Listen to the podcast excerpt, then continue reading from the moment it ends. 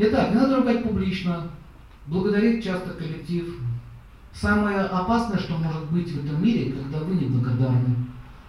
Неблагодарность оскорбляет душу людей. Вот вы работали, работали, работали, вы так было быть, вы работали, работали, работали, работали. Только одну маленькую ошибку сделали. И вас наказали. А за то, что вы сделали много-много чего, даже не, не заметили. Поднимите руку вот так. Вот видите, вы обижены. А потом Ленин и скажет, давайте буржуев. Вы скажете, ура! Угу. Ну, может, по-другому будет называться какими-то. Это опасная эмоция. Поэтому капиталисты, они не понимают тех вещей. Нужно быть не капиталистом, нужно быть хозяином. Хозяин, понимаете, хозяин, вот отец родной, он что делает? Он защищает коллектив, как и в семье тоже. Поддерживает справедливость. Баланс. То есть он что делает? Баланс. Вот рабочий, вот это там, ну, классы же есть определенные.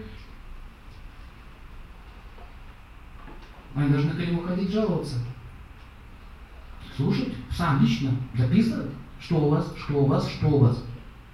И наводить порядок. Когда они видят, что э, хозяин благодарен, они его уважают. Создается команда. Это говорю про бизнес. И никаких вот этих вот э, забастовщиков не будет. Забастовка это конфликт, групповой конфликт. Умей слушать других.